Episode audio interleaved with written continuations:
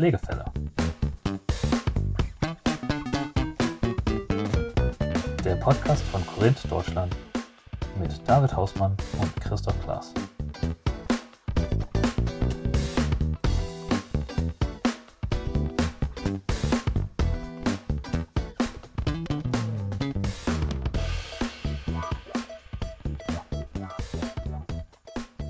Meine Damen und Herren, willkommen zu Pflegefälle Nummer 4. Mein Name ist Christoph, bei mir wie üblich David. Hallo David. Schönen guten Tag, hallo. Enthusiastisch. Ja, Gleich zu ab. David, du hattest letzte Woche mal gesagt, du hättest gerne irgendwie so eine Fun Fact, äh, so, so eine Fun Fact Sektion am Ende, wo wir über was Lustiges reden. Äh, da habe ich jetzt mit dir drüber nicht gesprochen, weil ich will dich damit überraschen. Haha. Einmal aufs, einmal aufs Glatteis geführt. Wir machen Alles das klar. Ganze nicht am Ende, sondern am Anfang des Ganzen. Weil, jetzt kommst du, bist ja äh, tief verwurzelt in der niederländischen Kultur. Und wir können hier was zur Völkerverständigung beitragen. Und deswegen habe ich mir gedacht, wir machen jetzt eine Sektion, jede, jeden Podcast am Anfang, wo wir, wo ich dich frage, ein, zwei lustige Dinge über die niederländische Kultur zu erklären. Das wird äh, ho hochspannend, weil ich habe ich hab oft mitbekommen, dass meine Familie gerade, die haben sehr viele äh, Ideen darüber, wie wie es in den Niederlanden läuft. ja. Und du kannst das Ganze jetzt mal fachmännisch aufklären. Und die erste Frage, die ich dir stellen werde, ist, und die stelle ich mir übrigens auch selber, warum bekriegen sich niederländische Pommes? Warum bekriegen sich niederländische Pommes? Verstehe ich die Frage. Du kommst hier gleich mit, äh, mit, mit solchen Dingen. Ähm, Friedrich Orloch. Ah, ja, die, die, äh, genau. Äh, Gute Frage eigentlich. Also, Oh, oh, wir, erklären das vielleicht mal vorher für alle anderen. Ja. Also, wenn man das übersetzt, dann heißen die, äh, also das ist eine, eine Variation der Pommes, die man sich da bestellen kann. Ja. Und die heißen Friedrichs Orloch und das heißt auf Deutsch quasi äh, der Krieg. Frittenkrieg. Ja. Genau. Warum? Ähm, da können ich jetzt eine steile These drauf loslassen. Es ist ja so, die, die, die, die Pommes, also die sind als folgt gemacht. Das ist eine Erdnusssoße, was übrigens sehr lecker ist, also was man in Deutschland nicht überall kennt, aber mit Erdnusssoße und Mayo. Und es sind noch ein paar Zwiebeln obendrauf. Also Variation ist dann äh, mit, mit Zwiebeln. Warum das Ding Krieg heißt, ich, ich, also ich, ich sage jetzt einfach mal was, ist ja das, vielleicht das Dunkle von der, äh, von der Erdnusssoße und das Weiße von der Mayo. Vielleicht, äh, äh, keine Ahnung, vielleicht gibt es da irgendwie eine. Rassenfrage, äh, keine Ahnung, früher Niederlande, oh, äh, Pommes, Pommes Krieg. Könnte ich mir vorstellen. Also ansonsten hätte ich keine Ahnung, warum Krieg, warum, äh, ja, müssen wir, müssen wir mal, mal raussuchen. Also Wir müssten mal Niederländer fragen. wir müssen Niederländer fragen. Ich glaube, die wissen das auch nicht. Nee, das glaube ich auch nicht. Das ist genauso wie die Judenkekse. Stimmt, die heißen dann, äh, Ja. ja. Es gibt, es gibt in den Niederlanden Judenkekse, kann mir aber auch niemand erzählen, warum die Judenkekse heißen. Äh, Da könnte ich mir noch vorstellen, dass die vielleicht äh, aus der Kultur da kommen, dass viele Juden die damals gebacken haben, aber ja gut. bei, bei Kriegsfritten weiß ich es echt nicht. Und äh, Frage Nummer zwei, warum schneidet mir der Dönermann die Haare? Warum? das ist eine Frage, die ich sogar beantworten kann. Und zwar ähm, muss man Du das du auch kurz jetzt erklären. erklären, Ich muss kurz erklären, genau. Also es gibt ähm, eine Pommes Kapsalon heißt die und Kapsalon heißt Friseur eigentlich. Ähm, Also der, der Laden, oder wenn du zum Friseur gehst, dann ist das im Niederländischen der Kapsalon und Kapsalon ist aber auch der Dönerladen, wo du auch ein Gericht kriegst, das auch Kapsalon heißt. Genau, genau. Und, äh, und die, die sehen eigentlich folgendermaßen aus. Das ist die, die, die- die extreme Kal Kalorienbombe. Das ist Dönerfleisch mit Pommes oben drüber. Dann kommt irgendwie eine Soße drauf und dann Käse oben drauf und dann wird das Ganze in den Backofen geschoben und äh, wird Aber dann, nicht frittiert. aber nicht frittiert und wird dann serviert. Und das weiß ich, dass das so ist.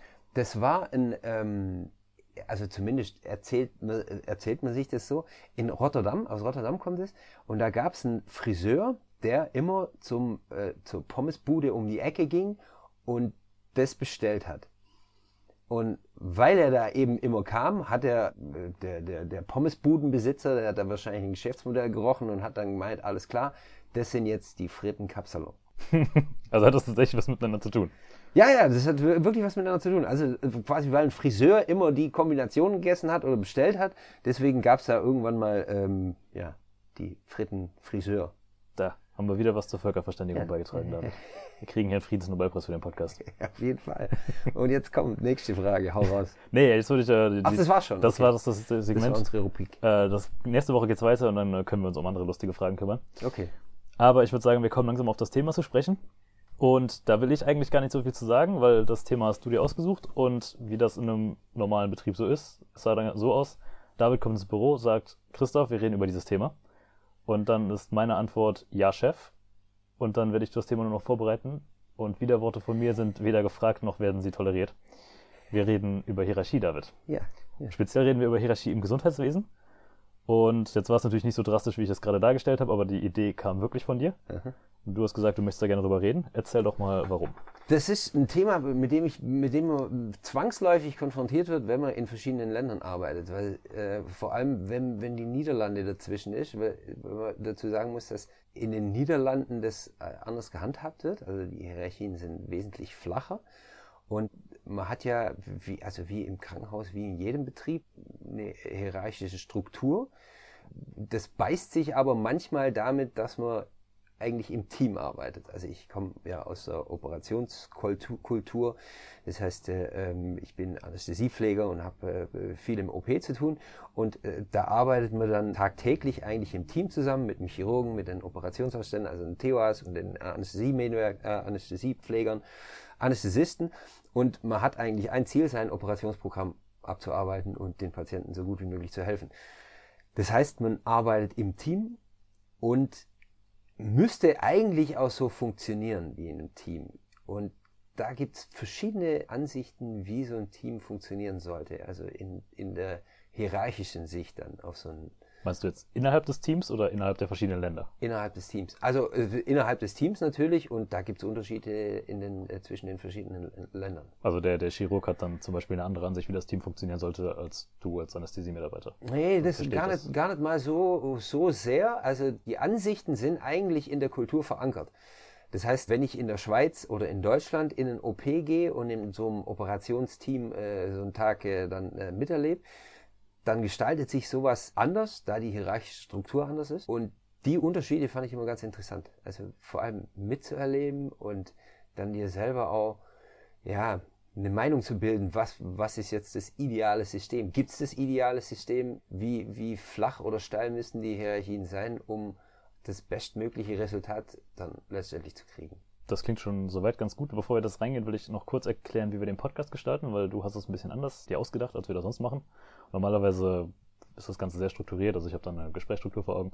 Und du hast jetzt gesagt, wir suchen uns beide ein paar Themen raus, reden vorher auch nicht miteinander drüber und dann hauen wir im Podcast einfach nur uns gegenseitig steile Thesen um die Ohren.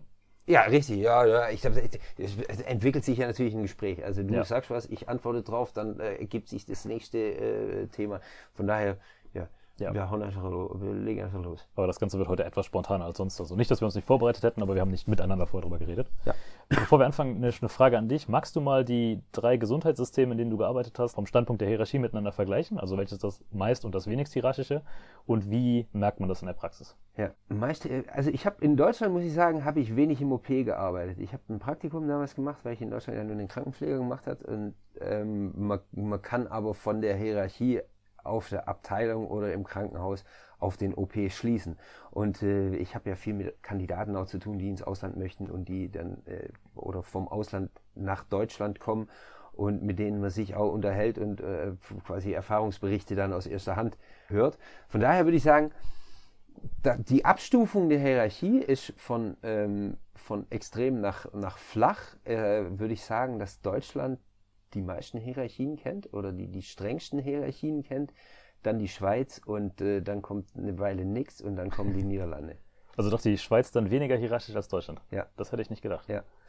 Habe ich mir auch nicht gedacht, bevor ich in die Schweiz bin. Aber vielleicht liegt es daran, dass die, die Schweizer im Allgemeinen konfliktscheuer sind als die Deutschen und daher die, die Hierarchie wahrscheinlich etwas weniger streng gehandhabt werden muss. Also würde ich jetzt selber mal sagen. Ich, okay. Es gibt wenig Widerworte. Also es ja. gibt äh, in, in, in Deutschland äh, beruft man sich viel schneller auf seine Position und auf seine eine hierarchische Position als in der Schweiz. Das finde ich interessant, weil im Prinzip, wenn ich mir die Deutschen und die Niederländer miteinander vergleiche, dann sind die Niederländer noch ein Stück direkter als die Deutschen. Also die Widerworte kommen ja. in der Regel auch von Niederländern und trotzdem sind die Niederländer aber dann weniger hierarchisch im Gesundheitswesen.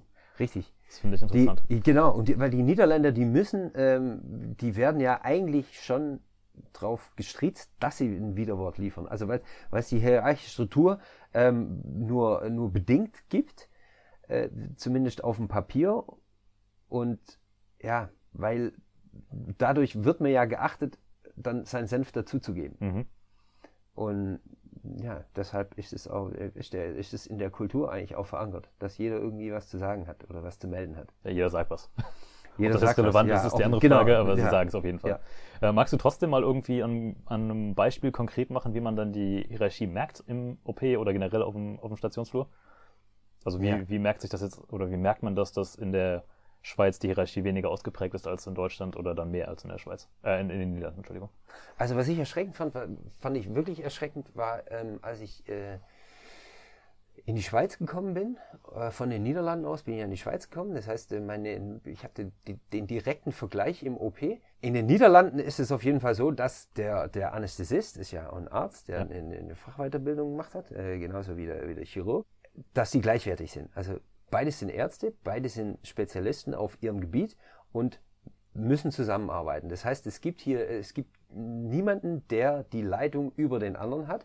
Es gibt nur jemanden, der patientenbezogen oder operationsbezogen einen bestimmten Bereich abdeckt. Das heißt, der Anästhesist, der ist eigentlich der Anwalt des Patienten, so wie man in den Niederlanden sagt, und äh, der beschäftigt sich wirklich damit, was ist jetzt für den Patient am besten im heutigen Zustand während so einer OP und kann dadurch auch den Chirurgen überrulen. Das heißt, wenn es dem Patienten nicht gut geht, dann sagt der Anästhesist, alles klar, du hörst jetzt auf, weil es dem Patienten eben nicht gut geht. Ja. In extremen Fällen geht es in Deutschland auch, aber was mich dann in Deutschland, was in Deutschland auch so ist, also habe ich mir sagen lassen, ähm, in der Schweiz dann so ist, da hat wirklich der Chirurg die Leitung, auch über den Anästhesisten. Das heißt, der Chirurg, der bestimmt alles und ja, der Anästhesist ist eigentlich, eigentlich dienend an den Chirurgen. Und das war was, was mich echt erschreckt hat damals, was ich, ich, ich mitbekommen habe, live mitbekommen habe, wie ein äh, Chirurg einen Anästhesisten zusammengeschissen hat. Und ich stand mit offenem Mund daneben und habe ihm dann später gesagt, sag mal, lässt dir dir sowas gefallen? Also ich meine, du bist doch hier der Chef über den Patienten. Und dann hat er mir erstmal erklärt, dass es in der Schweiz nicht so ist. Und in Deutschland ist es ja ähm, noch weniger. Das hat aber mit der Position äh, des Anästhesisten zu tun, dass äh, die Anästhesiepfleger eigentlich in den Niederlanden und in, den, in der Schweiz selbstständiger arbeiten. Das heißt, ein Anästhesist ist eigentlich, ja, ja wird, wird teilweise nicht mal als, als wirklicher Arzt als voll genommen Okay. von manchen Chirurgen. Ja. Und äh, das ist jetzt natürlich auf Arztlevel, aber du bist ja als, ähm, ja, wie, ist das das Pflegelevel oder das, das Pflege Pflegelevel, ja. ja. Merkst du das da auch? Weil ich habe jetzt zum Beispiel ein paar Mal gehört, dass man in den Niederlanden zum Beispiel viel selbstständiger auch schon auf dem Pflegelevel arbeitet. Also gerade so die operationstechnischen Assistenten. Ja. Dass die schon viel mehr Verantwortung tragen als in Deutschland oder in der Schweiz. Ist das was, was man auch merkt? Ja, genau. Jeder hat sein, also jeder hat seinen Bereich und ähm, was man, was der Unterschied von den Niederlanden zu den anderen zwei Ländern ist, ist, dass Paramedici, also ähm, Pfleger mit einer Fachweiterbildung, ein viel größeres Paket, also ein Aufgabenpaket haben, wie jetzt Deutschland oder der Schweiz. Das heißt auch viel mehr Verantwortung. Das heißt, die können innerhalb ihrem Fachgebiet, das größer ist, viel mehr Entscheidungen selber treffen und sind dafür auch verantwortlich. Und in Deutschland ist es doch immer so, dass letzten Endes dann der Arzt verantwortlich ist. Also dass Eigenverantwortung gar nicht mal so also geschätzt wird. Und warum glaubst du, ist das so? Also es ist ja das hat ja einen Grund, dass die das in den Niederlanden machen, ne? Ich denke, da, da, das wird gewisse Vorteile haben. Das hat Vorteile. Also es ist ja von Grund auf an so, dass die Niederländer schon immer ein Stück liberaler waren wie, ähm, wie die Deutschen und die, und die Schweizer somit auch.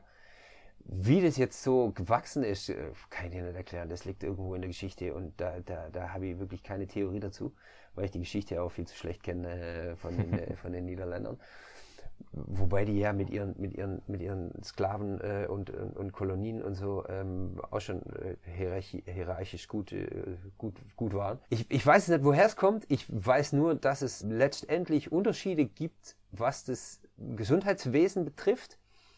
Und ich denke, dass man da die Hierarchie als Grund dafür nicht ganz außer Acht lassen kann. Also ich würde jetzt nicht sagen, dass die flache Hierarchie dafür verantwortlich ist, dass die Niederlande so vorausstrebend sind in ihrem Gesundheitswesen, aber ich denke, dass es sicher ein Mittenpunkt ist, warum das so ist. Ja, wir, wir hatten vor zwei Podcasts, glaube ich, hatten wir darüber geredet oder die private Versicherung miteinander verglichen. Ja. Und dann auch so indirekt ein bisschen das niederländische mit dem deutschen System verglichen. Und da, ja, ich glaube, das ist deutlich geworden, dass wir beide von dem niederländischen System zumindest recht angetan sind. Ja. Jetzt haben wir, ähm, oder du zumindest hast gerade von Unterschieden gesprochen, aber ein Unterschied an sich ist jetzt nicht wertend. Würdest du sagen, ein System mit mehr Hierarchie ist schlechter als ein System mit weniger Hierarchie? Oder umgekehrt? Oder würdest du sagen, es macht überhaupt keinen Unterschied? Also nur andere Systeme. Die Grundsatzfrage ist ganz gut.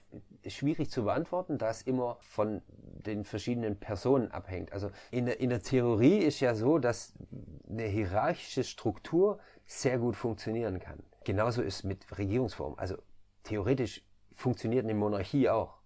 Wenn, Ja. wenn, man, wenn man einen guten König hat, dann funktioniert eine Monarchie. Ja. Jegliche Regierungsform funktioniert in der Theorie. In der Praxis eher weniger. Personal. Ja, in, in, in der Praxis scheitert es an einem menschlichen Faktor. Ich denke, dass, dass es in den Niederlanden so funktioniert, da, und jetzt benutze ich ein böses Wort, dass da die Niederländer weniger karrieregeil sind. Also irgendwie positionsgeil, würde ich sagen, machtgeil. Ambitioniert? Ähm, na, ambitioniert würde ich gar nicht mal sagen. Ähm, ich denke, dass die Niederländer auch ambitioniert sind, aber wirklich aus einem zielgerichteten Grund. Also es- ist nicht so, dass sie gern wirklich eine Position einnehmen wollen. Also sie wollen eine bestimmte Art von Arbeit, würden sie gern machen, aber es ist nicht so, dass sie gern leitend werden oder dass sie gern der Chef werden oder Ja. äh, einfach bestimmen und Macht ausüben wollen. Das habe ich in den Niederlanden weniger erlebt wie, ähm, wie in Deutschland. Ja, was man natürlich auch aus den Filmen kennt, also so, so, gerade Kriegszeit jetzt, wenn, wenn man den Zweiten Weltkrieg anguckt, ist schon, da waren so, so, so, so Orden und, und, und Geschichten waren schon extrem wichtig. Und jetzt hier auch über der Grenze, also ähm, im, im, im Schützenverein, es gibt ja hier äh, gerade Gibt es sowas in den Niederlanden? Ich habe Nee. noch nie einen Schützenverein in Ja, doch, gesehen. gibt's, gibt's. Habe ich mir sagen lassen, dass es gibt. Ich habe es selber noch nie äh, erlebt. Aber ich habe ja hier an der Grenzregion gewohnt, also Niederrhein. Und da ist das Schützenfest, ist das Happening im Jahr. Und also es ist wirklich, wenn man, sich, wenn, man, wenn man da nichts mit zu tun hat, dann ist es wirklich lächerlich. Äh, Ältere Leute, die laufen rum mit Orden, die sie sich überhaupt nicht verdient haben, die, die wahrscheinlich auch nicht mal irgendwie was bedeuten. Und, und ja, und mit geschwollener Brust wird dann, äh, werden dann die Orden rumgetragen und man schießt, also das Einzige, was man schießt, ist, man schießt sich selber ab auf den Schützenfesten. ähm, und zwar gewaltig.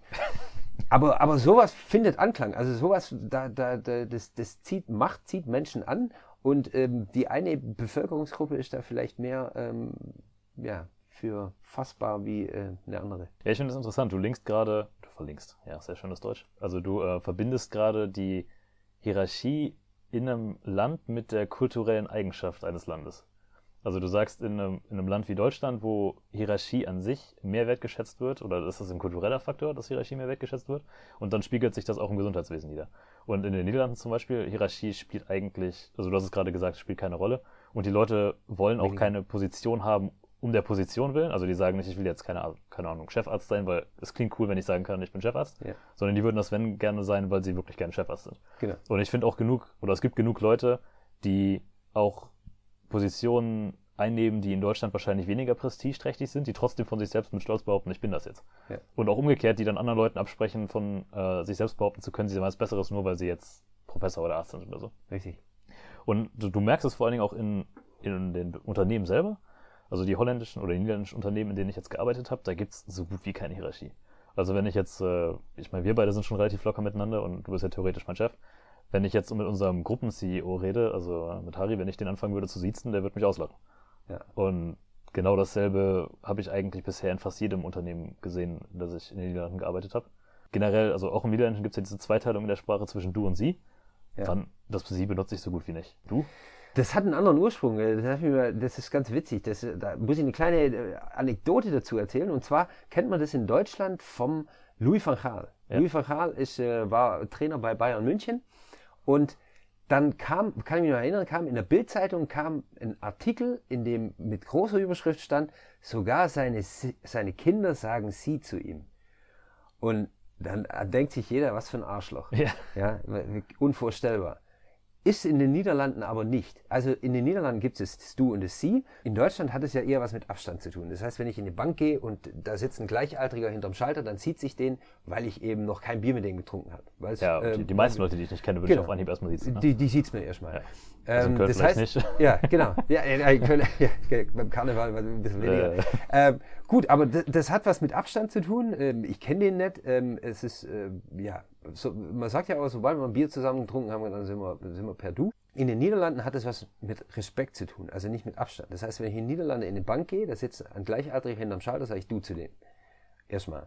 Wäre komisch, wenn ich den siezen würde. Das heißt, das Sie und das Du hat einen ganz anderen Ursprung und weil es aus dem Respekt raus Ja. entstanden ist, gibt's und es ist wirklich sehr altmodisch, aber es gibt noch Familien, wo Kinder die Eltern siezen und zwar pur aus Respekt, sondern ähm, und Wobei, die gibt es in Deutschland auch. Also es gab irgend, habe ich noch nicht mal gelesen, irgend, gibt es irgendeinen so AfD-Spinner, der irgendwo in hinter, Mose, Pusemuckelstal auf einem Landsitz wohnt. Weißt du, dass der Stammbaum garantiert auch drei, drei Kreise lang. Der sieht auch seine Frau und seine Kinder. Also das gibt es in Deutschland auch noch in diesen ganz urtraditionellen. Ah, das sind ja wirklich Spinner. Also Ja, natürlich sind das Spinner. was ich mich erinnern kann oder was ich mir es, es gab ja damals oder es gab ja vor längerer Zeit, dass man in der dritten Person ähm, seine äh, Eltern angesprochen hat. Ja, das, das kenne ich auch noch. Also nicht ich persönlich, aber ich weiß, dass meine Oma ihre Mutter noch gesiezt hat. Ah, okay. Also das weiß ich auch noch. Und auch von meiner Stiefmutter zum Beispiel, die Mutter hat auch noch ihre Mutter siezen müssen. Okay. Ja, das war ja damals, weißt du, vor 100 Jahren war das noch üblich, dass man seine Eltern gesiezt Ja. hat. Ja. Aber ja, was ich, ähm, ich würde da jetzt noch einen Punkt reinbringen, wenn du nicht gerade einen hast, der dazu ganz gut passt, Nee, weil du gerade gesagt hast, dieses, der Unterschied zwischen Respekt und, jetzt habe ich gerade vergessen, was du gesagt hast, zwischen Distanz und Respekt, meine ich, hast du so gesagt. Wenn man, Genau, Abstand und also in Deutschland ist es Abstand, also einfach, ich kenne dich nicht, deswegen Ja. sieht sich dich. Und in Niederlanden ist das Respekt, deswegen ein Arzt zum Beispiel siehst du. Also wenn du zum Arzt gehst oder ähm, zu einem Anwalt oder Ja. sowas, ja, dann äh, die, die würde ich jetzt siezen. Aber einen Lehrer zum Beispiel nicht unbedingt. Und in einer Betriebskommunikation zum Beispiel, also wenn ein Betrieb an, sich nach außen an seine Kunden richtet, ist es auch eigentlich fast immer du. Also ich kenne kaum Betriebe, die, Ja. die ihre Kunden siezen. Ja. Auch Banken zum Beispiel. Also meine Bank tut's nicht. Ja. Das ist in Deutschland unvorstellbar. Ja. Da würde ich gerne eine wissenschaftliche Perspektive oder eine halbwissenschaftliche Perspektive reinbringen, weil es gibt äh, einen, ich weiß nicht, ob der Name was sagt, Gerd Hofstede? Wahrscheinlich nicht. Den, der Name, den Namen habe ich schon gehört, aber ich Ja. keine Verbindung. Das ist ein äh, Sozialwissenschaftler oder ich glaube Psychologe und der forscht seit ja, zwei, drei Jahrzehnten forscht er zu den Unterschieden zwischen verschiedenen Kulturen. Und was der macht, ist der, der hat eine gewisse, ein gewisses Modell erstellt mit verschiedenen oder verschiedenen Achsen und darauf äh, ja, analysiert er quasi verschiedene Kulturen miteinander. Und ich habe mir überlegt, das eignet sich ganz gut, um zu vergleichen, wie verschiedene Bevölkerungsgruppen ticken. Mhm. Und eigentlich müsste man dann ja in diesem Modell irgendwo sehen können, wo jetzt der Unterschied ist, warum eine, eine Gesellschaft wie Deutschland viel hierarchischer ist als eine Gesellschaft wie die Niederlande. Ja. Und da habe ich mir jetzt einfach mal zwei von, äh, der hat insgesamt sechs von diesen Dimensionen. Äh, Der macht regelmäßig, macht der Fragebogen, Fragebögen zwischen den verschiedenen äh, ähm, Bevölkerungsgruppen. Und von diesen sechs, sechs Dimensionen hat er zwei, die muss ich mir gerade mal raussuchen, bevor ich jetzt die, die falschen sage. Nämlich ähm, eine, die heißt Power Distance, also im Englischen Power Distance, im Deutschen wäre das, äh, ja, grob Ja. übersetzt der Machtunterschied. Ja. Und dann gibt's eine, die nennt er äh, Maskulinität versus Femininität. Maskulinität versus Femininität. Ich habe mir den immer nur auf Englisch rausgesucht, sehr gut vorbereitet. Und ich kann dir mal die Definition zu beiden vorlesen und dann kannst du mir mal erklären oder kannst du mal raten, welche von den beiden du glaubst am besten miteinander zusammenhängt. Also Power Distance ist die Definition oder die Idee, dass eine hierarchisch weniger gestellte Gruppe akzeptiert, dass es einen Unterschied zwischen ihr und der nächsthöheren Gruppe gibt. Also die Idee, dass äh, die Akzeptanz vorhanden ist, dass es einen Unterschied zwischen verschiedenen Machtpositionen gibt oder Powerpositionen. Das zum einen. Und die Masculinity versus Femininity Definition oder Dimension, die sagt eigentlich nur, je maskuliner eine Gesellschaft ist, desto mehr sind traditionelle Rollenbilder in dieser Gesellschaft verankert.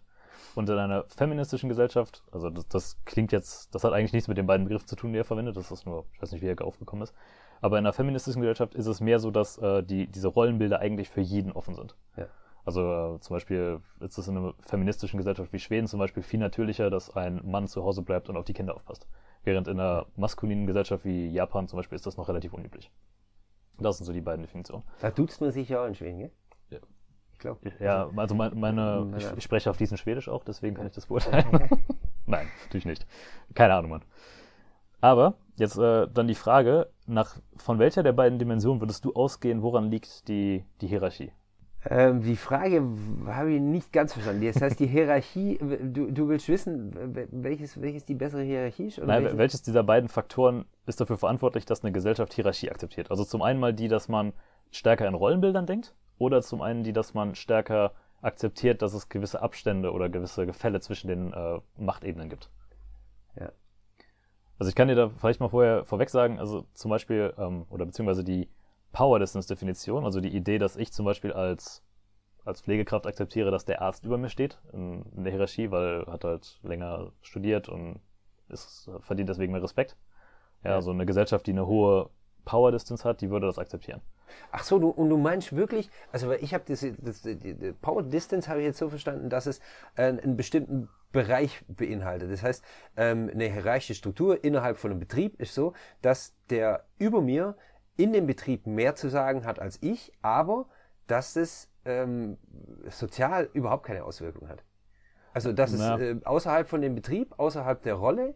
Ähm Nein, eigentlich eher das Gegenteil. Da war ich vielleicht undeutlich. Also ich mache das mal an einem konkreten Beispiel fest. In einer Gesellschaft mit einer sehr hohen Power-Distanz ja. ist es normal, dass mein Chef zum Beispiel viel mehr Macht hat als ich, also ja. viel, auch sozial viel über mir steht, dass ich das aber als Untergebene akzeptiere.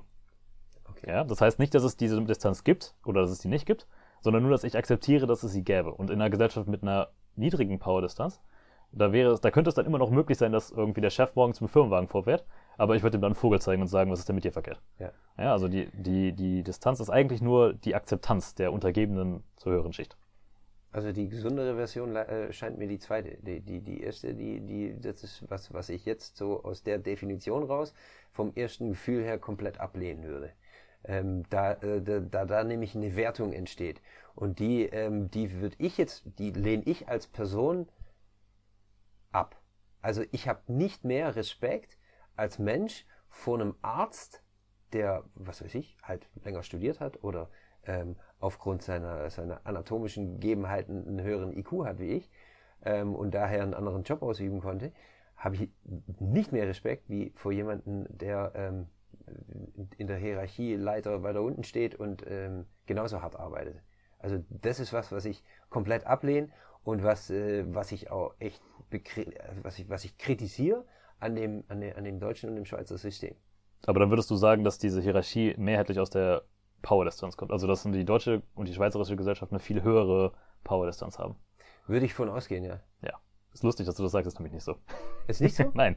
Äh, interessanterweise ist es, äh, ich würde es dann tatsächlich auf die andere Ebene, also auf diese Masculinity versus Femininity Ebene linken. Ja. Weil, äh, wenn du dir die, die Schweiz, die Niederlande und Deutschland anguckst, sind die von der Power-Distanz relativ gleich.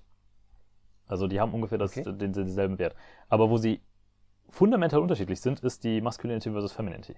Und da siehst du, dass äh, Deutschland ist wirklich sehr weit oben. Also in Deutschland gibt es noch sehr starke Rollenbilder und auch sehr stark äh, festgetretene Rollenbilder. Und in den Niederlanden fast gar nicht. Also die Niederländer sind viel offener gegenüber Personen und auch Gruppen, die halt die Rollenbilder, die wir eigentlich haben, brechen. Und vielleicht, das spielt so ein bisschen in das, was du rein, was du eben gesagt hast, rein. Also in den Niederlanden ähm, respektiert man einen Verdienst und nicht einen Status. Mhm. Das wäre so jetzt meine Interpretation, dass man sagt, ja, du bist jetzt, du verdienst den Respekt nicht aufgrund deines Titels, sondern auf dem, was du leistest. Und dementsprechend verdienst du auch als, ich sage jetzt mal ganz doof, als äh, wenn du die Straße fegst und das gut ja. machst, verdienst du ja. auch deswegen Respekt.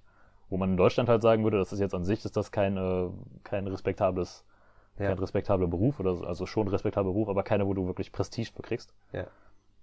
Und aufgrund dessen hast du dann weniger Respekt und dann ist da viel mehr die Distanz. Also das wäre jetzt so meine Interpretation des Ganzen. Das ist witzig, ja. Ich, hätte, ich, hätte ich wirklich nicht gedacht, auch jetzt in, in Bezug auf, auf was, was, was zum Beispiel ein Ding, äh, wenn du das so ansprichst, die Rollenverteilung, ähm, dass die viel stärker ausgeprägt ist in Deutschland wie in den Niederlanden. Da muss ich sagen, dass es eigentlich die, das Gegenteil in Deutschland besser gefördert wird wie in den Niederlanden. Also zum Beispiel äh, nach einer Geburt äh, ist es ja so, dass man mittlerweile in Deutschland äh, eine Auszeit nehmen darf von zwei Monaten als Mann. Ja. Unvorstellbar in Holland. Also ja, interessant, das akzeptiert oder? keiner. Ja. Aber es, ich weiß nicht, ob du wenn du als Mann zu Hause bleibst in Holland, ob du dann dieselbe Reaktion kriegst als wie in, äh, als wie in sehr gut, ja. als in Deutschland. Weiß, also ist das nicht viel normaler, dass man in Holland sagt, ich bleib äh, zu Hause.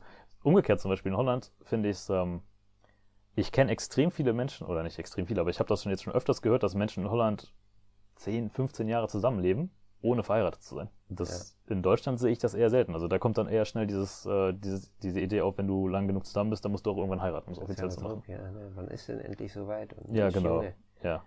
Mach doch mal. Willst du mal? Ja. Willst du nicht die Oma glücklich machen? Ja, dann, dass, dass man sogar schon über äh, Online-Werbung kriegt. Ja, von- genau. Von, von Kindern. War Werbung für den Kinderwagenkrieg. Werbung von Kindern. Okay, ja. Und gibt ja auch, was mich interessieren wird, gibt ja auch eine Wertung an dem äh, ähm, äh, stärkeren oder schwachen Hierarchie, hierarchischen, System, hierarchischen System? Also er gibt, er sagt nicht, dass das eine jetzt besser ist als das andere. Er sagt immer nur, dass es jeweils ähm, unterschiedlich negative Folgen haben kann. Also ein System, das zum Beispiel eine viel größere Power-Distanz hat, das äh, lädt dazu ein, dass es Korruption gibt. Weil du einfach akzeptierst, mein Boss da oben, ja, wenn der jetzt, keine Ahnung, vom äh, nächsten Klienten, wenn der da das Geschenk für den Auftrag dazu kriegt, ja, das ist halt so, weil der ist halt mein Boss und der verdient das. Ne? Ja. Und zum Beispiel bei den Rollenbildern, das führt halt auch dazu, dass du viel weniger soziale Mobilität hast. Also wenn Ja. du sagst, äh, ein Professor an der Universität, das ist halt ein weißer Mann, Mhm. ja, dann äh, ist das in der Gesellschaft, wo das akzeptiert ist, sehr unwahrscheinlich, dass du irgendwann mal eine Frau als Professor hast oder nee, nicht, nicht weißen Mann. Ja. Mhm.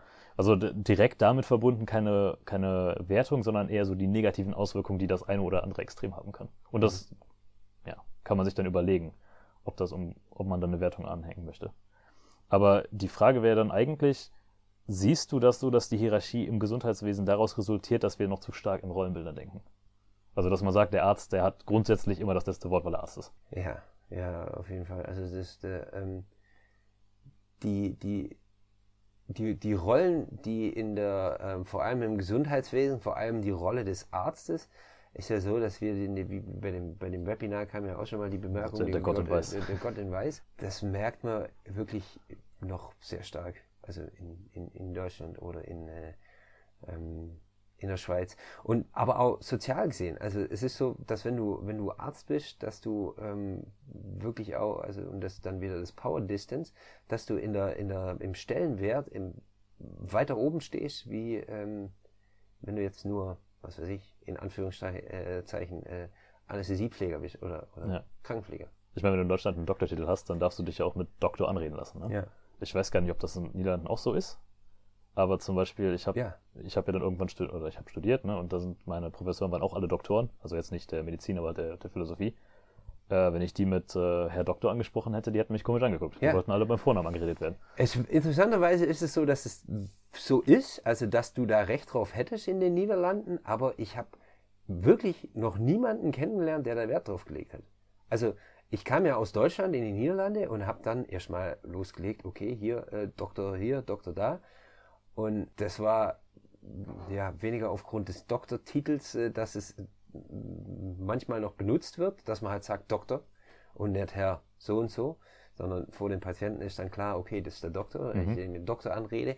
Das hat, hat aber nichts mit seinem Doktortitel zu tun, sondern, sondern Um einfach, klar weil zu er- machen, wer da weil er, der weil Doktor er ist, ja. Arzt ist. Ja, weil er einfach Arzt wird. Wen musst du äh, fragen, wenn du was ja, wissen willst, ne? assoziiert mit, mit, mit Doktor, genau. Aber, aber ich habe wirklich am Anfang so oft gehört, ey, hör auf mit dem Doktor, Mensch, ey, was ist denn los? Also man merkt wirklich, dass du aus Deutschland kommst, weil ähm, Ja. das sagt hier, sagt hier niemand. Das, das ist schon interessant, ja. ja. Um nochmal auf deine Frage zurückzukommen, weil du hast vorhin gefragt, ob ich da eine Wertung geben kann oder zumindest mal sagen kann, ob das eine besser ist als das andere. Also weniger Hierarchie oder, oder also zumindest eine flachere Hierarchie oder eine, eine, eine extremere Hierarchie. Meiner, meiner Meinung nach und meiner Erfahrung nach würde ich sagen, dass eine flache Hierarchie letztendlich besser ist. Also besser im Sinn von, dass es ein, ein besseres Resultat hat in, in, in, in so einer Teamarbeit wie eine steilere Hierarchie. Und zwar hat es damit zu tun, dass wir, was wir vorher schon angesprochen haben, mit dem menschlichen Faktor. Also natürlich gibt es einen sehr guten Arzt, der das wunderbar leiten kann, aber ich denke, der, der beste Arzt oder der beste Leiter in einem Team, und das heißt ja nicht, dass es in Holland gar keine Hierarchien gibt, also in Hol- Holland gibt es auch Hierarchien, aber die sind eben wesentlich flacher. Das heißt, letztendlich, letztendlich gibt es jemanden, der die Entscheidung treffen muss, Ja. aber die... Ähm, Der setzt die, die in der Leute- Regel wahrscheinlich mit dem Holzhammer durch, ne? Genau. Die, die, was, was, was ich daran wertschätzen kann, ist, dass er sich auf die Expertise seiner Kollegen verlässt. Ja. Und das ist ein ganz springender Punkt, dass wenn, ein, wenn die Hierarchie einfach nur, nur den, die, die, die Expertise des anderen überrullt, weil's eben, weil sie eben da ist, dann wird das Resultat schlechter. Würde ich aus meiner Erfahrung heraus sagen. Ich habe in der Vorbereitung, wir, wir hatten uns ja vorbereitet und dann habe ich alle wissenschaftlichen Studien zum Thema Hierarchien durchgelesen und dann puh, habe ich mir gedacht, okay, äh, stützt das jetzt meine These oder, oder, oder, oder, oder nicht? Und äh, das ist wirklich ein sehr schwieriges Thema und ich kann eigentlich nur aus persönlicher Erfahrung sprechen. Und ich habe ein bisschen persönliche Erfahrung darin, ich habe auch einen guten Vergleich darin. Und man kann sicherlich nicht alles der Hierarchie zurechnen, aber ich denke, ja, wie schon am Anfang gesagt, dass sie einen sehr großen Einfluss hat auf Fortschritt im Gesundheitswesen, ja oder nein, und wie schnell so ein Fortschritt geht oder nicht. Also die, das hat nichts mit damit zu tun, dass jetzt, was weiß ich, irgendeine Operationstechnik erfunden wird. Die wird in einem hierarchischen System genauso erfunden wie in einem nicht hierarchischen System. Also das heißt nicht, dass die Niederländer klüger sind deswegen oder, oder, oder bessere Resultate abliefern, aber die Teamarbeit funktioniert besser, schneller, weil eben jeder seinen Wert hat und der auch respektiert wird. Ja. Jetzt hast du mir quasi äh, den Ball auf den Elfmeterpunkt gelegt und ich muss nur noch äh, das Tor treffen. ja, Weil ich habe mir, äh, ich habe mir natürlich auch so ein paar wissenschaftliche Theorien vorher angeguckt und auch ein paar ähm, ja, Diskussionen zum Führungsstil. Eig eigentlich reden wir hier über einen Führungsstil. Ne? Also wie ja. führst du dein Team im, im OP oder generell im Gesundheitswesen? Und zum einen, ich habe in meinem Studium vor dem Master habe ich äh, Management studiert, das heißt, da war auch so Führungstheorien drin und ich habe mir dann auch im Internet ein bisschen die, die aktuelle Diskussion angeguckt. Und was du jetzt ja eigentlich sagst, was so ein bisschen da rauskommt, ist nicht unbedingt, dass Hierarchie das Problem ist, sondern die Quelle der Autorität. Also es ist durchaus okay, wenn es im äh, OP eine Hierarchie gibt. Allerdings ist es nicht okay, wenn der die Spitze der Hierarchie, also zum Beispiel der Arzt jetzt sagt, aufgrund meiner Autorität muss ich den Rest nicht mehr, nicht mehr in Betracht ziehen. Und das ist auch so ein bisschen, es gibt da, ähm, gab es im, ich glaube im ersten Blatt war das, gab es eine Diskussion zum, welchen Führungsstil brauchen wir eigentlich im Gesundheitswesen. Und was die sagen, ist eigentlich ist das Ganze ein Zwei-Achsen-Modell. Du hast einmal hast du äh, Hierarchie quasi auf der, auf der X-Achse und dann hast du Autorität auf der Y-Achse. Und du kannst das Ganze dann zweiteilen. Du kannst die Autorität in zwei Dinge teilen, nämlich in positive Autorität und negative Autorität. Und solange du positive Autorität ausübst als Führungskraft, ist es aber jetzt nicht schlimm, wenn du eine Hierarchie bringst. Dann ist es eigentlich nur noch der Unterschied, wie führe ich. Also du kannst dann als, als Führungskraft stark hierarchisch führen, also mit externer Autorität, das, ist, das nennen die halt extern. Äh, dann kannst du halt durch besonders gutes Vorbild oder besonders hohe Kompetenz führen. Mhm. Ja, dann äh, kannst du, das nennen die den variablen Führungsstil, da kannst du halt äh, zum einen natürlich außer oder Impulse von außen geben, aber du kannst halt auch die Expertise von anderen, von deinen Teammitgliedern reinholen. Oder du kannst intern führen, dann bist du, nimmst du dich quasi komplett zurück und lässt dein Team machen und gibst immer nur wieder Anreize. Und was die sagen, ist im Prinzip ist es vollkommen egal, welchen von diesen drei Führungsstilen du benutzt, die sind alle okay, solange die Autorität die richtig ist. Also wenn die ähm, Autorität, die du ausübst, auf einem positiven Faktor beruht, dann ist es eigentlich nur eine Frage der Situation, welche der Hierarchien du einsetzt. Und die sagen, es gibt für verschiedene Situationen im Gesundheitswesen eignen sich verschiedene Hierarchien besser. Also zum Beispiel eine externe Hierarchie, wo du als äh, mit Kompetenz überzeugst und mit vielleicht einer Vision oder Charisma ist vielleicht in so Sachen wie ähm, einem OP besonders effektiv, wo du eventuell Notfallsituationen hast, wo es halt einen gibt, der eine schnelle Entscheidung treffen muss, aber ohne dabei despotisch oder tyrannisch zu wirken. Und dann gibt's wiederum andere Situationen, vielleicht wo du Behandlung festlegen musst, wo es wichtiger ist, dass du alle Kompetenzen an Bord holst. Und ja, dementsprechend, also in verschiedenen Situationen verschiedene Führungsstile benutzt. Und also der Punkt, worauf ich eigentlich hinaus will, ist, reden wir nicht über das falsche Ding. Reden wir nicht darüber, dass wir im Prinzip nicht weniger äh, Hierarchie brauchen, sondern viel weniger Autorität. Richtig, wir haben das, wenn du es so äh, darstellst, dann haben wir das vermixt. Also dann, dann haben wir nicht unterschieden zwischen Autorität und Hierarchie. Und es ist natürlich auch so, dass es eine gewisse Hierarchie gibt's immer. Ja. Also es gibt's in der Natur und es gibt's überall. Und die, die Frage ist dann genau, wie, wie übe ich die Hierarchie aus? Weil die, ähm, also man kann Chef sein und man kann ein guter Chef sein und ein schlechter Chef sein und meistens die, die brüllend auf den Tisch hauen, die ähm, sind dann die schlechteren. Und ähm, das ist schon wahr, was du sagst, dass die, dass die, dass die Autorität eigentlich ausschlaggebend ist ob so ein Führungsstil funktioniert oder nicht. Ja, ich habe da ein schönes Zitat gefunden in dem Artikel. Äh, und die reden halt jetzt nicht von, Hierarch äh, von Autorität, sondern die nennen das Dominanz, aber das ist ja im Prinzip dasselbe. Ähm, die sagen also an sich, Dominanz ist, das ist jetzt das Zitat, Dominanz ist also nicht per se negativ. Ja, ist das, kommt auf das Verhältnis zwischen den zwei Menschen an. Ist das attraktiv, dann funktioniert eine Seite quasi als perspektiv gebend und die andere als perspektiv nehmend. Aber in einem positiven Dominanzverhältnis wechselt das. Das heißt, es ist nicht so, dass ich jetzt konstant die Inpu äh, den Impuls gebe und du den konstant aufnimmst, weil das wäre dann ja im Prinzip eine Subordinanz, also du würdest dich quasi meiner Perspektive konstant unterwerfen, Ja. sondern in einem positiv dominanten Verhältnis, dadurch, dass wir beide uns gegenseitig respektieren, wechselt das. Also wenn ich was besonders Wichtiges zu sagen habe, dann empfängst du die Perspektive und umgekehrt. Ja. Und so funktioniert dann quasi eine ja, fruchtbare Entscheidung oder ein fruchtbarer, eine fruchtbare Kommunikation, aus der dann auch positive Entscheidungen resultieren können. Wohingegen, wenn das Ganze negativ ist, dann wäre es quasi so, ich bin Chefarzt, ja, ich habe den weißen Kittel an, ich habe zehn Jahre studiert und äh, bei mir auf dem Tisch sind schon mindestens 200 Patienten gestorben, das heißt, ich weiß, wie es funktioniert und du als kleiner Anästhesiepfleger, du bist jetzt ruhig. Das wäre das unterwerfende Szenario, unterworfene Szenario. Das heißt, eigentlich hätte ich dann mehr zu sagen, weil bei, bei mir weniger Patienten gestorben sind. Ja, gut, wie man, kommt drauf an, wie man das Ganze jetzt. schon. Ja, ja, ja. Ich hoffe, dass Ähm, bei dir weniger als 200 Patienten gestorben sind. Äh, Ja, we- weit weniger. Ja. ähm, was aber jetzt eher weniger an mir lag wahrscheinlich. Schön, Ähm, schön die Schuld von sich geschoben. ne? Genau, ja. Aber äh, nee, ja, soweit die Theorie und äh, hört sich plausibel an und ähm, wäre wär natürlich schön, wenn es so funktionieren würde.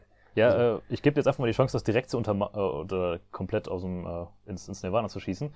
Passt das? Also, wenn von deinem eigenen Gefühl her, ist das in den Niederlanden so, dass du, dass du merkst, dass die zwar autoritär, also äh, dass die zwar hierarchisch führen, aber nicht autoritär und in der Schweiz oder in den Deutsch oder in Deutschland dann eher so, dass die Autorität stärker und vielleicht auch unbegründeter ist, aber die Hierarchie jetzt nicht groß unterschiedlich.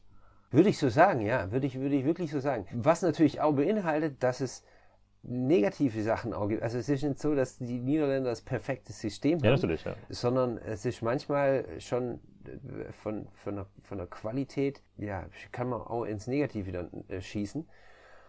Und das ist manchmal auch so. Also es hat wirklich jeder irgendwie was zu sagen. Beispiel, wir hatten, ähm, wir, wir haben, ich habe im OP gearbeitet in Anheim in, und es wurde beschlossen oder zumindest mal ähm, äh, gesagt, wir suchen neue OP-Kleidung. Wir brauchen neue OP-Kleidung.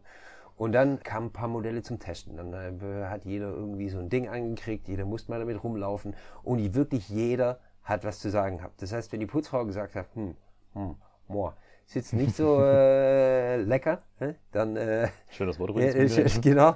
Dann, äh, ähm, dann, dann wurde das registriert und wurde auch mitgenommen in der Abwägung, machen wir das jetzt oder machen wir das nicht. Zwei Jahre später war immer noch keine Entscheidung getroffen, welchen beschissenen OP-Kittel wir jetzt äh, äh, holen. Und dann ist wirklich so, dass es nervt. Dann wünscht man sich wirklich so einen so ein, so ein, ein Leiter, der einfach am Tisch haut, Leute, es ist mir jetzt scheißegal, wir bestellen das Modell und fertig. Ja. Ja. Das heißt, das sind die Nachteile.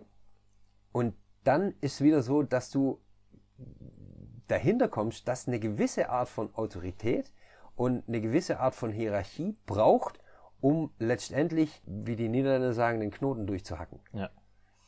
Und das ist was, was, also das, das ist dann die negative Seite an den, an, an, am niederländischen System, weil wahrscheinlich dann der, der Führungsstil zu wenig autoritär ist. Ja, wahrscheinlich gehen die mehr auf diese, diese inklusive Führung, dass man quasi als, als äh, Führungskraft nur der, im, im Englischen sagt man so schön, der Enabler des Ja. Teams. Ja, also man, man, man, man versucht, dass alle möglichst optimal fungieren, aber keiner wirklich die, die, den Hammer in die Hand nimmt. Genau. Und ja, an sich, das sagen die auch. Also dieses System ist auch tatsächlich, wenn man das falsch macht, also wenn man den falschen Führungsstil in der falschen Situation einsetzt, äh, in gewissen Situationen muss einer den Hebel in die Hand nehmen. Also Ja. gerade, ich kann mir im OP vorstellen, da kann es ja ab und zu mal vorkommen, dass eine Situation lebensbedrohlich wird. Dann sollte vielleicht nicht gerade das Team anfangen zu debattieren, wie machen wir das jetzt. Ja. Ja? Dann müsste schon einer sagen, hey, wir gehen jetzt den Weg und dann machen wir das auch. Allerdings, das System sagt, das ist immer noch ein, äh, ein akzeptabler Führungsstil, solange diese Autorität auf einer positiven, auf einem positiven Aspekt fußt. Und das dann auch alle akzeptieren. Also wenn ich jetzt zum Beispiel im OP, also ich stehe nicht im OP, aber angenommen, ich stünde im OP und der, der Chefarzt gibt mir eine Anweisung, dann würde ich der wahrscheinlich eher folgen, wenn ich weiß, der, hat- der hat wirklich Ahnung davon, als wenn ich weiß, ich muss dem jetzt nur folgen, weil der Arzt ist.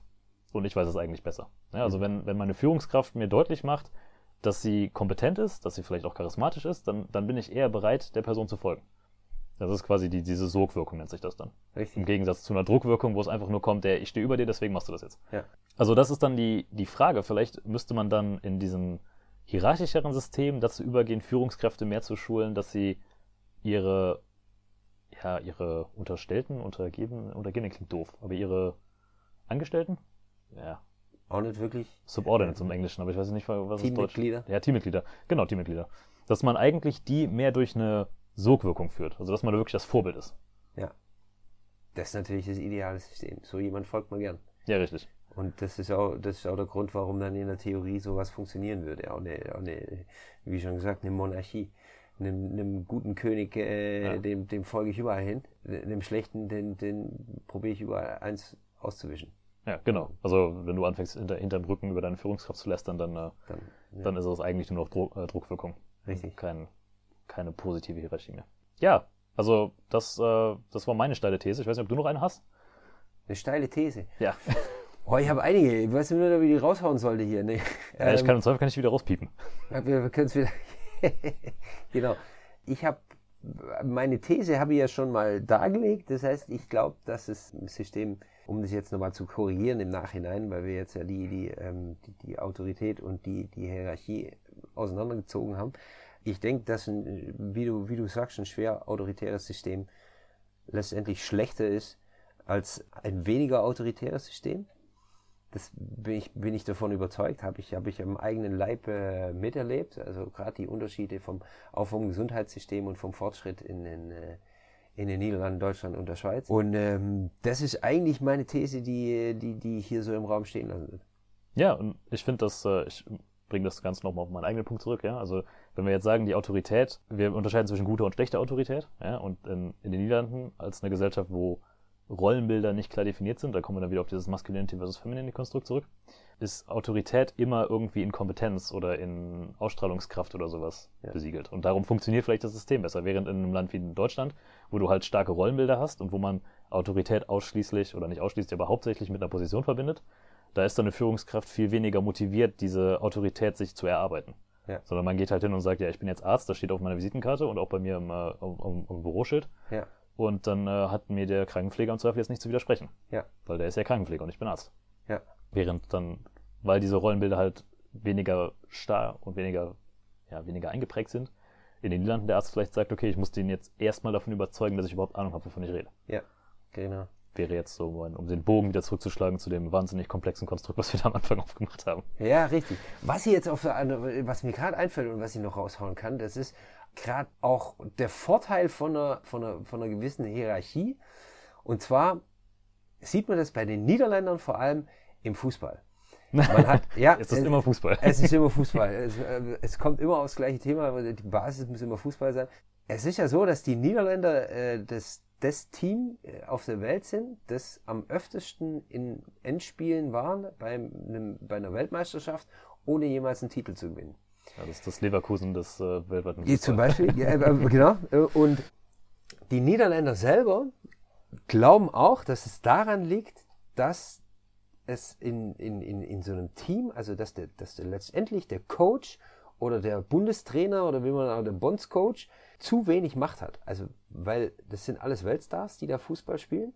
Und äh, ähm, solange die Stimmung im Team stimmt, und das ist ja auf jedes Team bezogen, aber ähm, es, es gibt unterschiedliche Meinungen in einem Team und weil die Niederländer eben das gewöhnt sind, ihre Meinung äh, rauszuhauen und, und auch jemand öffentlich zu kritisieren und äh, innerhalb von einem System dann auch ähm, der Raum da ist, um zu rebellieren, haben es die Niederländer noch, Niederländer noch nie zu einem Titel geschafft. Außer jetzt die EM Okay. 88. Dann könnte man ja umgekehrt sagen, wir, die Deutschen haben es ein paar Mal geschafft. Vielleicht haben die jetzt einen besonders exklusiven Führungsstil. Also vielleicht haut der Yogi da öfters mal am Tisch und sagt, hier, so machen wir das. Das ist auf jeden Fall so. Also was der, wen der Yogi alles rausgeschmissen hat während seiner Karriere aus dem, aus dem Nationalteam und nicht, weil es leistungsmäßig nicht gepasst hat, sondern also einfach äh, menschlich. Jetzt, äh, keine Ahnung, so spontan fällt mir Kevin Kurani ein, der dann äh, die Biege machen durfte.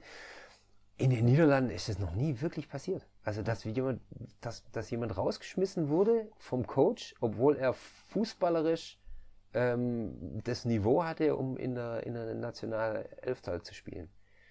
Das gibt es, glaube ich, keinen Präzedenzfall. Dann wäre das jetzt eher so das Argument für die Hierarchie oder Richtig, besser ja. für die, für die äh, Autorität. Gibt's, gibt's natürlich auch. Also für die, für die Autorität und wenn es äh, eine gesunde Form hat, und das gehe ich mal davon aus, dass es das hatte im deutschen Team, weil wir ja Weltmeister geworden sind. Ich kann mir vorstellen, dass äh, Jogi Löw jemand ist, dem, der inspirierend ist. Ja. Der wirkt zumindest so. Er wirkt jetzt auch nicht als ein Diktator. Nee, richtig. Beziehungsweise wenn, dann, äh, er hat schon Ahnung, wovon er redet, denke ich mal. Genau. Der hat es geschafft, zweimal Weltmeister zu werden, dann Ja. äh, dem sollte man vertrauen. Einmal. Einmal. Und einmal Europameister, so rum. Entschuldigung. Ja. Ja, ich, ja. Also das jetzt, genau, das, das was, aber das ist nicht so, dass, ich das, mein, dass, dass das meine steile These hier ist, sondern das ist wirklich was, was die Niederländer auch selber sagen, dass die, die, die, die, die verstreiten sich dann irgendwann während so einem Turnier und dann läuft nichts mehr und dann fliegen sie raus. Okay, also deine äh, fachmännische Beratung an das niederländische Team ist mehr Hierarchie, Richtig. die äh, Rechnung kommt, Deutschen Trainer. deutschen Trainer, mehr Hierarchie und Rechnung bitte bezahlen. Und äh, meine steile These ist, Niederländer können einfach kein Fußball spielen. Uh, uh. ähm, alles Liebe, alles Gute an die Niederländer hier. Die, So, die das war dann jetzt auch mein letzter ja. Tag bei Korinth. Ja. ja, gut. Haben wir das auch wieder umfassend abgehandelt? ja, Hat mir Spaß gemacht. mir auch wieder. Da darf ich abmoderieren? Du darfst abmoderieren, ja. Ich, es ist, also ich muss sagen, es macht mir, es, langsam sind wir, sind wir drin so im Podcast. Ich habe gefühlt, war es jetzt ein bisschen vom, vom äh, Hack auf den Tack, sagt der Niederländer. Also ein bisschen äh, von der Struktur her. Äh, War ein bisschen äh, ja, rough, sagt man im Englischen. Ne? Genau, genau. Also, Aber ähm, ich muss sagen, dass mir das auch echt Spaß macht. So alle zwei Wochen mal hier so eine Auszeit, äh, äh, Flugzeugmodus rein ins, äh, ins Telefon und Kleinmaschine. nicht, nicht alle fünf Minuten Anruf vom Kandidaten. Genau. Und äh, ja, schön. Hat Spaß gemacht. Ja. Ich hoffe, euch macht es genauso Spaß, äh, liebe Hörer. Ihr dürft uns abonnieren. Ihr habt von Ähm, David Hausmann die Erlaubnis bekommen, uns zu abonnieren. Richtig, Ja, der genau. Chef hat gesagt, es geht. äh, Haut rein. Dann ja, dürft ihr da jetzt bitte auch nicht drüber nachdenken, sondern es wird gemacht, ja? Also, So sieht's aus. ja, nee, Spaß beiseite. Also, wenn ihr uns unterstützen möchtet, das wäre natürlich super, wenn ihr uns irgendwie auf iTunes oder auf äh, Spotify abonniert oder uns eine Bewertung gebt. Das hilft auch immer dann, dass man den Podcast sichtbarer macht für Leute, die ihn noch nicht kennen. Für die äh, zwei Personen, die es in Deutschland noch gibt, die den nicht hören. Ich tease auch schon mal so ein bisschen an, was da jetzt in Zukunft kommt, weil wir haben tatsächlich unsere ersten Gäste aufgereiht. Ja, ich sag noch nicht, worüber Ja. es geht, aber wir haben die ersten Interviews am Start. Und ich glaube, wir müssten wirklich langsam mal so, einen- so einen Off-Topic-Podcast machen. Ich äh, will über Amerika reden, weil da sind ja jetzt demnächst Wahlen. Und jetzt geht es dann in die heiße Phase. Da ist nächste Woche, glaube ich, die erste Präsidentschaftsdebatte. Das erste TV-Duell. Und ich habe mir über vier Jahre unnützes Wissen angeeignet, dass ich unbedingt mal loswerden will. Alles Äh, klar. Da können wir Ja. mal den Leuten hier die Wahl erklären, wie es da funktioniert. Ja. Also freut euch darauf, es kommt äh, hochqualitativer Content. Und bis dahin könnt ihr natürlich auch bei uns mitdiskutieren. Auf unserer Seite korinth.de gibt es einen Reiter mit dem Podcast in der Über uns Sektion. Da steht auch immer der aktuellste Podcast und da gibt es eine Kommentarsektion. Und wenn ihr sagt, ihr habt da wieder unglaublichen Blödsinn gelabert, dann äh, könnt ihr das dazu schreiben. Folgt uns, teilt uns, liked uns, gebt uns die verdiente Bewertung. Und dann hören wir uns beim nächsten Mal. Macht's gut! Alles klar, bis dann. Tschüss.